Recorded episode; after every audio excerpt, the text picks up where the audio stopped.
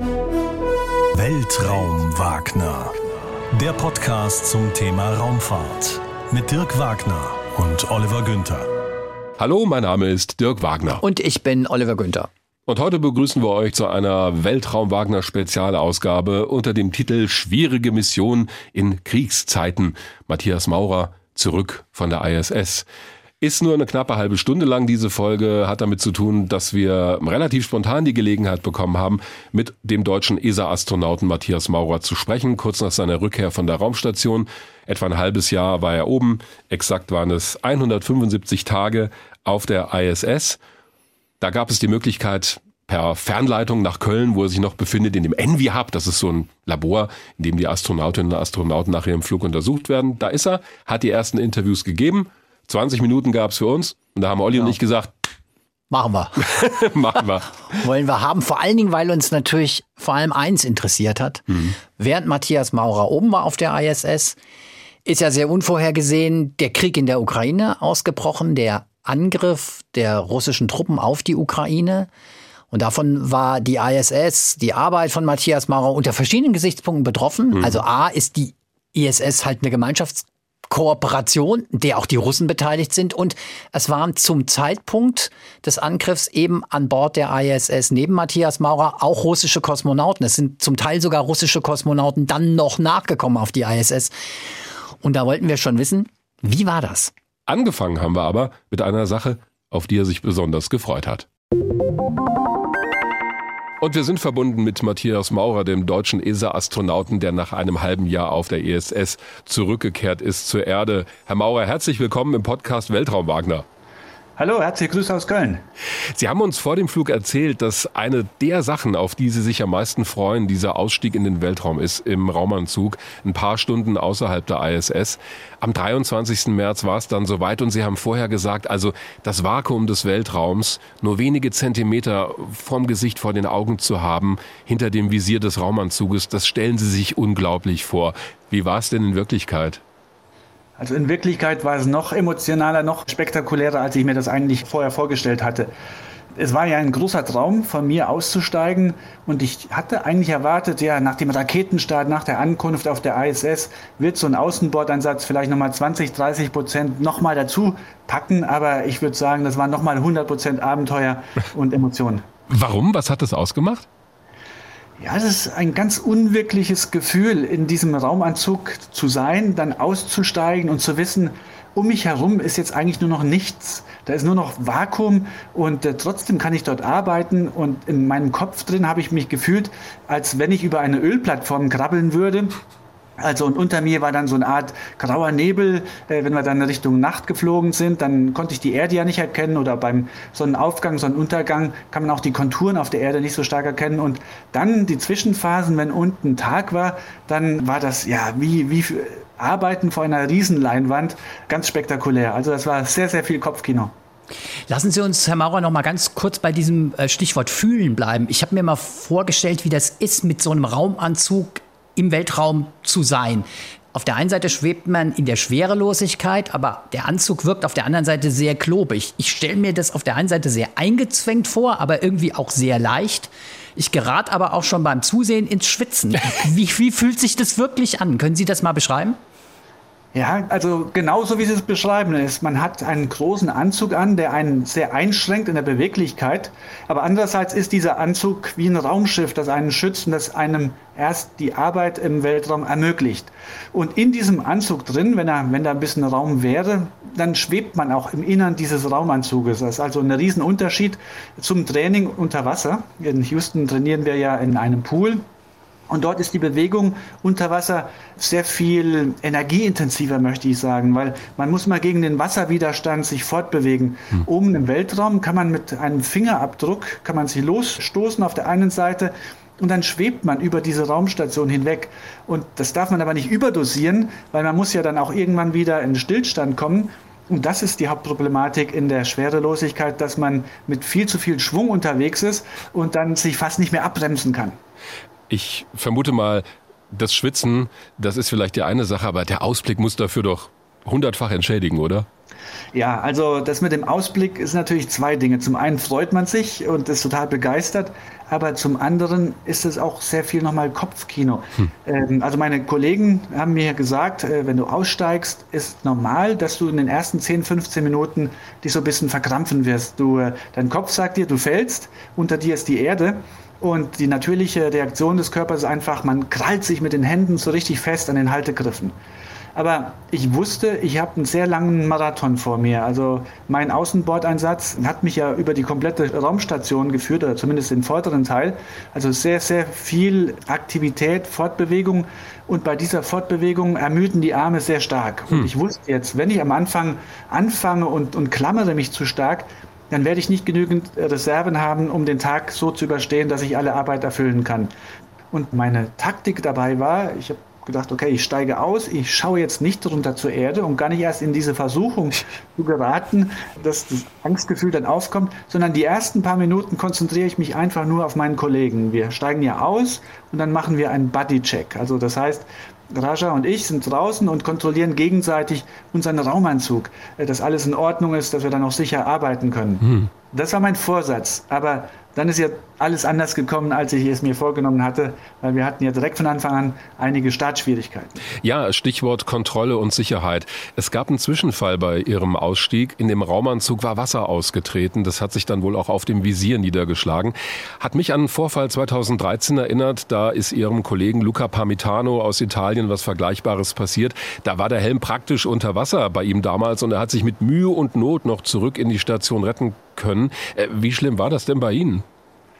Ja, bei mir war es eigentlich äh, gar nicht vergleichbar mit dem, was Luca damals erlebt hatte. Streng genommen, was bei Luca 2013 gab es zwei Vorfälle. Er hatte einen Außenbordeinsatz, eine Woche bevor dieser Vorfall war mit diesem vielen Wasser im Helm. Und bei diesem ersten Außenbordeinsatz hat er beim Zurückkommen in die Raumstation, als der Druck dann wieder angehoben wurde, da hat er auch schon erste Wassertropfen im Visier. Hm. Und genau das Gleiche war bei mir jetzt auch vorgekommen. Es war fünf Minuten, bevor ich aus dem Anzug aussteigen konnte. Und das war, also für mich war da keine Gefahr, absolut gar nicht war auch kein Stressfaktor mehr, weil ich hatte schon sieben Stunden Außenbordeinsatz hinter mir mit vielen anderen Situationen, die ein bisschen problematischer waren und war eigentlich sehr zufrieden, wie toll der Tag gelaufen ist. Und NASA hat jetzt aber sehr stark darauf reagiert, hat gesagt, nee, die Situation mit ein paar Wassertropfen im Helm war genau wie bei Luca damals, bei seinem ersten Außenbordeinsatz. Und damals hat man das Problem unterschätzt und hat gesagt, okay, Wassertropfen wegwischen und der Anzug ist okay. Hm. Und dann ist aber bei dem zweiten Außenbordeinsatz hat sich dieses Problem drastisch verschärft und nach anderthalb Stunden hat er so viel Wasser im Helm, dass er nicht mehr sehen konnte. Er konnte auch nichts mehr hören. Er konnte sich auch nicht mehr unterhalten über Funk und war dann quasi im Blindflug unterwegs. Und das Problem möchte man natürlich jetzt nicht noch ein zweites Mal haben. Deswegen wurde mein Anzug nach dem Einsatz gesperrt. Äh, wir haben sehr viele Proben genommen, Wasserproben, die wurden runtergeschickt zu NASA, werden jetzt schon analysiert und der Anzug kommt mit dem nächsten Frachter auch runter. NASA möchte dieses Problem verstehen und lösen, bevor wieder jemand in einem Weltraumanzug aussteigt. Auf der anderen Seite, Herr Maurer, der Vorfall mit dem Helm, den hat es schon mal gegeben. Darauf ist man, denke ich, vorbereitet, wenn man so einen Außeneinsatz hat. Es gibt aber auch Vorfälle bei so einer Mission, die kann man nicht vorher trainieren, die sind nicht absehbar. Das war ja in Ihrem Fall durchaus so, denn während Ihrer Mission, während Sie schon auf der ISS war, gab es den Angriff Russlands auf die Ukraine. Das war ja auch insofern eine besondere Situation, weil kurz nach dem Angriff auf die Ukraine drei russische Kosmonauten auf die ISS hochkamen.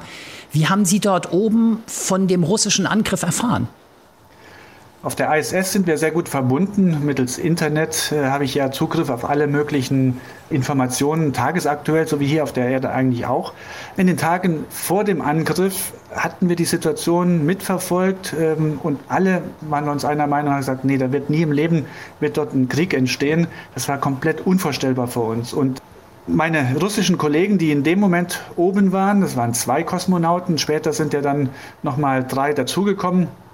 Wir haben die ersten ein, zwei Tage sind wir so ein bisschen vorsichtig miteinander umgegangen, weil wir alle wissen, wir müssen als Team oben funktionieren, aber alle haben wir so ein bisschen gezögert, wie können wir dieses Thema ansprechen. Dann haben wir das sehr schnell und aktiv auch angesprochen und ja, alle sechs, sieben waren wir uns oben dann direkt einer Meinung und gesagt, ja, Das ist eine ganz schreckliche Situation. Wir waren alle schockiert.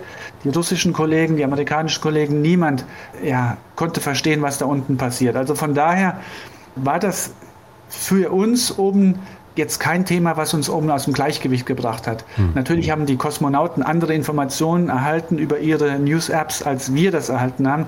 Aber da haben wir uns entschieden, wir steigen da jetzt nicht in die tiefen Details ein, weil weder meine Kosmonautenkollegen noch ich oder meine amerikanischen Kollegen haben irgendeinen Einfluss auf äh, das Geschehen am Boden gehabt. Und von daher war es wichtig für uns, als Team zu harmonieren. Okay, das verstehe ich, kann ich auch nachvollziehen. Sie haben das ein Stück weit ausgeblendet. Erklärt das auch, weshalb wir hier unten auf der Erde in der Kommunikation, zum Beispiel über Twitter von der ISS hier runter, da so gar nichts mitbekommen haben? Denn bei Ihnen auf der Raumstation war das ja offensichtlich Thema, aber hier unten kam da so gar nichts an von dieser ganzen, auch von dem, was Sie da oben alle bewegt hat. Ja, das war eine Entscheidung des Managements, sowohl bei NASA, ESA als auch bei Roskosmos. In den ersten Tagen des Krieges wurden sehr viele Entscheidungen getroffen, Kooperationen zwischen Russland und westlichen Ländern einzustellen. Es gab dann auch Forderungen in der Presse, wir müssen auch das ISS-Programm in Frage stellen. Und ähm, dieses Programm einzustellen oder auch nur zu pausieren, wäre quasi gleichbedeutend mit dem Ende. Das ist etwas, was wir nicht machen sollten. Diese ISS-Kooperation, die funktioniert sehr, sehr, sehr erfolgreich seit über 20 Jahren. Aber die Vorphase, das aufzubauen, das sind ja nochmal 10, 20 Jahre, die davor existieren. Das heißt, wenn wir jetzt überschnell diese Kooperation beenden würden, dann hätten wir 40 Jahre Kooperation kaputt gemacht. Hm. Ähm, das ist etwas, was wir jetzt, nachdem, sag ich mal, wir mittlerweile ja ein bisschen kühleren Kopf wieder haben, jetzt können wir wieder über das Thema sprechen wir müssen nach dem Krieg, und der Krieg wird ja irgendwann zu Ende sein, müssen wir wieder Russland einbinden in internationale Kooperationen. Das, das haben Sie auch äh, nach der Landung auf der ersten Pressekonferenz sehr betont, dass Sie sagen, das ist auch eine Brücke, die Raumfahrt. Aber an einer Stelle würde ich gerne noch mal genauer von Ihnen wissen, wie Sie das erlebt haben, weil Sie gesagt haben, das war auch eine Managemententscheidung, dass erstmal von der ISS, obwohl Sie da oben sich ja offenbar sehr schnell einig waren, wie Sie darüber denken, dass Sie das auch verurteilen, so habe ich Sie verstanden, was da auf der Erde passiert, dieser Krieg, dass das alles ganz furchtbar furchtbar ist, dass das eben nicht offiziell nach unten kommuniziert wird. Hat es Sie persönlich trotzdem gejuckt oder hätten Sie es gerne anders gehabt? Weil wir merken ja, das hat Sie beschäftigt. Ja, das hat uns alle beschäftigt. Wir haben sehr viel diskutiert und haben überlegt, wie können wir das, wie können wir das ausdrücken? Wie können wir in sozialen Medien sagen, hört auf mit dem Krieg, äh, ich bin dagegen und äh, wir sollten friedlich zusammenarbeiten. Aber es ist viel, viel einfacher in den sozialen Medien irgendeinen Shitstorm auszulösen, als eine bedeutende Nachricht zu transportieren. Und man hat zum Beispiel gesehen, das ESA-Management hat entsprechende Posts geschrieben und dann gab es immer Leute, die, egal wie gut die Botschaft formuliert ist, die immer noch dagegen geschossen haben. Also die Stimmung, die ist immer weiter hochgekocht und viele Menschen lag es einfach daran, auch es, so eine Stimmung eskalieren zu lassen. Und das wollten wir nicht riskieren und von daher ist es manchmal besser, einen Schritt nach hinten zu machen und sagen, wir treten jetzt erstmal äh, raus aus dem Rampenlicht, machen hier unsere Arbeit und wir dürfen das Projekt nicht gefährden. Und das, klar, das haben wir dann oben auch verstanden und eingesehen, obwohl es uns ständig unter den Fingernägeln da gejuckt hat. Hm. Aber wenn ich Sie richtig verstehe, das klingt so wie so eine Dauerschaltkonferenz zwischen Ihnen auf der ISS, also auch Absprachen mit Ihren russischen Kollegen auf der ISS unten dann die ESA, die NASA ähm, und Roskosmos in so einer Dauerabstimmung. Nehme ich das richtig wahr? Ja, zum Teil schon. Aber man muss auch sehen, wir oben auf der Raumstation, wir sind ja so entkoppelt von dem Tagesgeschehen.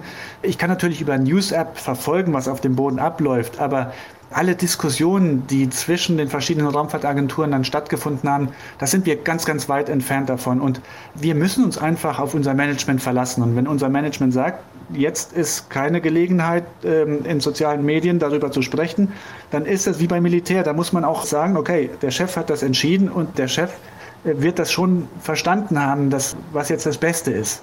Es gab einen Moment während Ihrer Mission, wo wir auch am Boden viel gerätselt haben, was heißt das jetzt? Da sind nämlich drei neue Kosmonauten auf die Raumstation gekommen und als die Luke aufging zur Begrüßung, da hatten die alle auffällige gelbe Overalls an, auch mit so blauen Streifen oder Applikationen drauf. Und auf die Frage, was das soll, hat einer von ihnen sinngemäß gesagt, das war im russischen Fernsehen, wenn ich mich recht erinnere, nach dem Motto, naja, wir hatten noch so viel gelben Stoff übrig.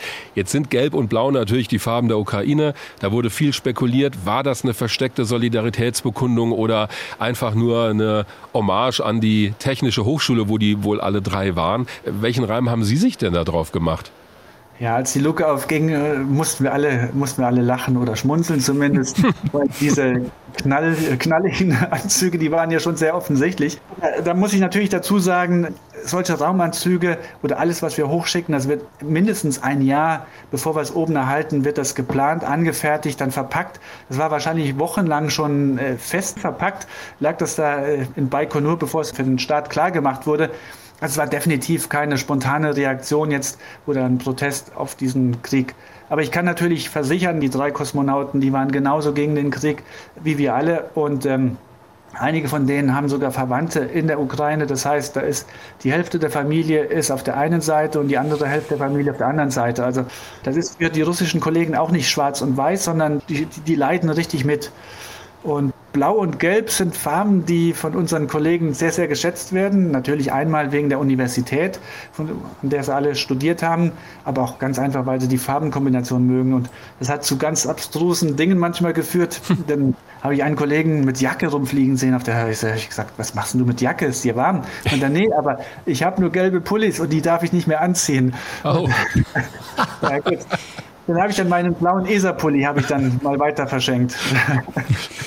Aber haben Sie von dieser Diskussion um die Anzüge hier auf der Erde, also um die Spekulation, das hat Sie da oben schon erreicht, ja? Wie ja, war da also, Ihre Reaktion im Team? Gerade ja, also, auch bei den russischen Kollegen. Ja, wie gesagt, wir haben alle viel gelacht und mussten da schmunzeln und die drei Kosmonauten, die ankamen, die sind so liebe Kerle. Also, die sind meine besten Freunde. Wenn sie jetzt hier bei mir in Köln leben würden, dann wären wir wahrscheinlich jeden Tag unterwegs. Wir haben uns super verstanden, ein ganz tolles Team ja, also das mit den Anzügen, das war jetzt eine Sache, aber die Zusammenarbeit lief hervorragend. Also wir konnten das schön entkoppeln, das Tagesgeschehen auf der Erde mit dem, was von uns oben für unsere Arbeit an Bord verlangt wurde. Sie haben während Ihrer Mission natürlich viele Experimente durchgeführt, über die wir auch vor dem Start schon geredet haben. Und auf eins müssen wir auf jeden Fall nochmal kurz zu sprechen kommen, weil das auch irgendwie skurril war. Sie haben Zement dort oben angemischt in der Schwerelosigkeit. 64 Proben erstmal Respekt für Ihre Ausdauer. Hat das funktioniert? Ja, das Anrühren hat funktioniert, äh, war auch ganz spannend. Ich musste ja die verschiedenen Proben, die waren, glaube ich, jeweils drei beziehungsweise fünffach Wiederholungen dabei, damit man auch so ein bisschen Versuchsstatistik hat. Und nach den zwei Stunden Beton anrühren, da waren die Maurerarme dann doch ein bisschen müde, muss ich sagen. Also so eine das ist auch eine schöne Doppelung mit Ihrem Namen, das wurde auch gerne aufgegriffen. Ja, ja, ja, genau.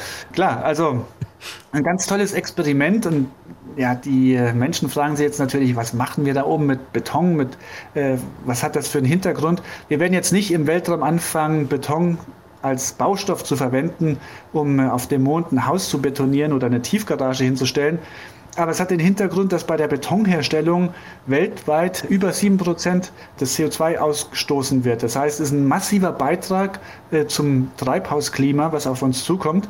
Ein Klimawandel wird durch Betonherstellung auf der Erde beeinflusst. Und wenn wir jetzt uns anschauen, wie sich Beton im Weltraum verhält, also unter Schwerelosigkeit aushärtet, dann können wir hoffentlich sehr viel lernen über diesen ja eigentlich schon sehr alten Werkstoff und versuchen ihn zu optimieren. Das heißt, zum einen könnten wir versuchen, weniger CO2-Ausstoß zu erzielen bei gleicher Festigkeit oder vielleicht sogar können wir noch die Eigenschaften des Betons verbessern und ihn optimieren, sodass man in Zukunft auch weniger Beton einsetzen muss, mhm. weil man einfach viel mehr rausholen kann aus den Eigenschaften des Betons. Ich habe noch eine Frage. Sie haben uns jetzt sehr eindringlich geschildert, wie die Zusammenarbeit mit den Kolleginnen und Kollegen, mit den russischen Kosmonauten waren. Sie haben uns einen Einblick gegeben in die Arbeit, auch in die Experimente. Ich würde gerne noch mal so noch mal auf das Bild zurückkommen, das Sie vorhin mal genannt haben mit der Brücke, auch in einer Zeit, wenn es eben keinen Krieg mehr in der Ukraine gibt, dass man ja dann zum Beispiel auch mit Russland wieder zusammenarbeiten muss. Ich finde den Vorsatz sehr lobenswert. Aber auf der anderen Seite, die deutsche Politik muss sich im Moment sehr viel Kritik anhören, dass sie zu blauäugig mit Russland umgegangen ist. Und dieses Bild von der Brücke, frage ich mich wirklich, Herr Maurer, inwieweit das trägt. Gerade wenn wir jetzt auch hören, dass die russischen Kosmonauten aus Anlass des 77. Jahrestages des Sieges der Roten Armee über die Nazi-Herrschaft jetzt äh, der russischen Armee bei ihrem Einsatz in der Ukraine viel Glück und Erfolg gewünscht haben. Laufen Sie da nicht so ein bisschen auch mit Ihrer Hoffnung Gefahr, dass Ihnen das Gleiche passiert, was man jetzt der deutschen Politik zugeht? Die eine Seite macht Propaganda für ihre Interessen und die andere Seite versucht immer wieder Angebote zu machen, zu kooperieren, die eigentlich dann auch ausgenutzt werden? Ja gut, ähm, diese Nachricht, sage ich mal, zu gratulieren zum 77. Äh, Jahrestag, das ist zum Teil natürlich auch ein vorgefertigtes Skript, was die Kosmonauten einfach erfüllen müssen. Das wird erwartet von der politischen Führung. Und wie das dann auch zusammengeschnitten wird nachher als Ergebnis ist für den Kosmonauten oder auch für mich als Astronauten nicht immer ersichtlich. Also vielleicht ist das nachher als Endprodukt viel stärker formuliert worden, als es die Kosmonauten eigentlich für sich formuliert haben wollten. Zum anderen ist es so, man muss natürlich abwägen zwischen Blauäugigkeit, und dem, was die Realität anbietet. Aber wenn wir jetzt mal 77 Jahre zurückschauen, da war Deutschland was sehr aggressiv unterwegs, hat Weltkrieg verursacht und wir leben heute in dem Wohlstand, in dem wir heute sind. Und uns geht es deshalb so gut, weil unsere damaligen Feinde gesagt haben, wir dürfen jetzt nicht den gleichen Fehler machen wie nach dem Ersten Weltkrieg und Deutschland herunterbuttern und sagen, mit Strafen belegen und, und wirklich in Wirtschaftskrise ähm, dann nochmal zu provozieren, Armut, wir hatten ja in den 20er Jahren war ja ein Elend in Deutschland, sondern wir müssen Deutschland unterstützen, fördern und es gab damals den Marshallplan. Das heißt, unsere Feinde, auf die wir äh, ein paar Tage vorher noch geschossen haben, haben gesagt, wir müssen den Menschen Hilfe anbieten, damit wir äh, Freunde werden. Und das war die beste Lösung. Wir sind heute noch Freunde. Matthias Maurer, deutscher ESA-Astronaut, nach einem halben Jahr zurück von seiner Mission Cosmic Kiss. Haben Sie vielen Dank für das Gespräch und schöne Grüße nach Köln, wo Sie, glaube ich, noch im Envy Hub sind, richtig? Also diese Anlage, wo Sie nach dem Flug auf Herz und Nieren untersucht werden. Ja, das ist korrekt. Momentan bin ich gerade im Trainingszentrum im Columbus-Modul, weil ich dachte, das ist für dieses Gespräch noch ein bisschen schöner.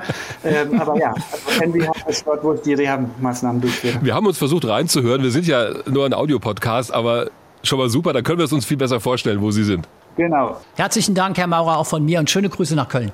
Wunderbar, ich danke Ihnen. Tschüss. Wie war dein Eindruck von dem Gespräch? Wir haben ja auch vor dem Flug schon viel von ihm gehört. Ich habe es so wahrgenommen, dass er durchaus mh, mm, bewegt von dem war, was da oben passiert ist. Dass das was, du magst den Ausdruck nicht, mit ihm gemacht hat.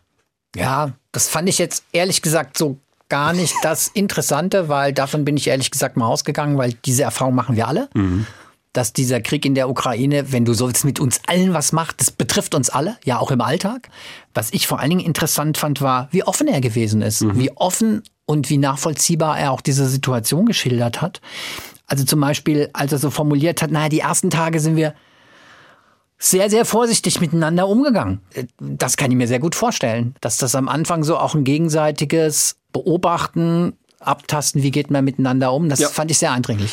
Das erklärt auch, warum er auf der Erde so wenig angekommen ist, weil ich habe mich schon gewundert. Kaum war dieser Krieg losgegangen, kamen auf den Twitter-Kanälen ganz normale Nachrichten über dieses oder jenes Experiment. Und da habe ich mich schon gewundert und mir gedacht, Leute, ihr könnt doch nicht den Eindruck vermitteln, als ob da oben alles wie immer läuft. Die reden doch darüber. Warum hören wir davon nichts? Und das hat er, wie ich finde, nachvollziehbar beantwortet. Deswegen ich glaube, das ist das Besondere an seiner Mission für alle Zeiten, dass er dort oben war, während hier unten auf der Erde wie es Olaf Scholz genannt hat, der Bundeskanzler eine Zeitenwende sich abgespielt hat, wie immer wir es auch nennen wollen, aber es sind einschneidende Ereignisse. Ist deutlich geworden, dass diese Zeitenwende da oben auch angekommen ist. Gell? Mhm. Aber die mussten sie halt auf viel kleinerem Raum irgendwie handeln und mussten trotzdem weiter arbeitsfähig ja. bleiben. Also dieses Dilemma und dieses, was machen wir jetzt mit dieser Situation, auch dieser Kontakt zu den Bodenstationen und offensichtlich der Kontakt zwischen den verschiedenen Raumfahrtorganisationen untereinander, mhm. finde ich, ist sehr deutlich geworden. Das war's. Weltraum Wagner Spezial. So schnell sind wir am Ende. Es gibt, ihr merkt es schon, keine Besserwisser-Frage, was ich gar nicht so schlimm finde. Es gibt auch nicht unsere Fragen- und Antworten-Rubrik. Und natürlich kommt am letzten Dienstag des Monats, also in weniger als einer Woche, der reguläre Weltraum Wagner. Dann zum Thema Interkontinentalraketen. Wir spannen einen Bogen von der deutschen V2 bis hin zu modernen Raumfahrtraketen. Auch eine historisch hochinteressante Folge. Bis dahin, eine gute Zeit. Alles Gute für euch. Weltraum Wagner der Podcast des Hessischen Rundfunks zum Thema Raumfahrt. Mit Dirk Wagner und Oliver Günther. Immer am letzten Dienstag im Monat.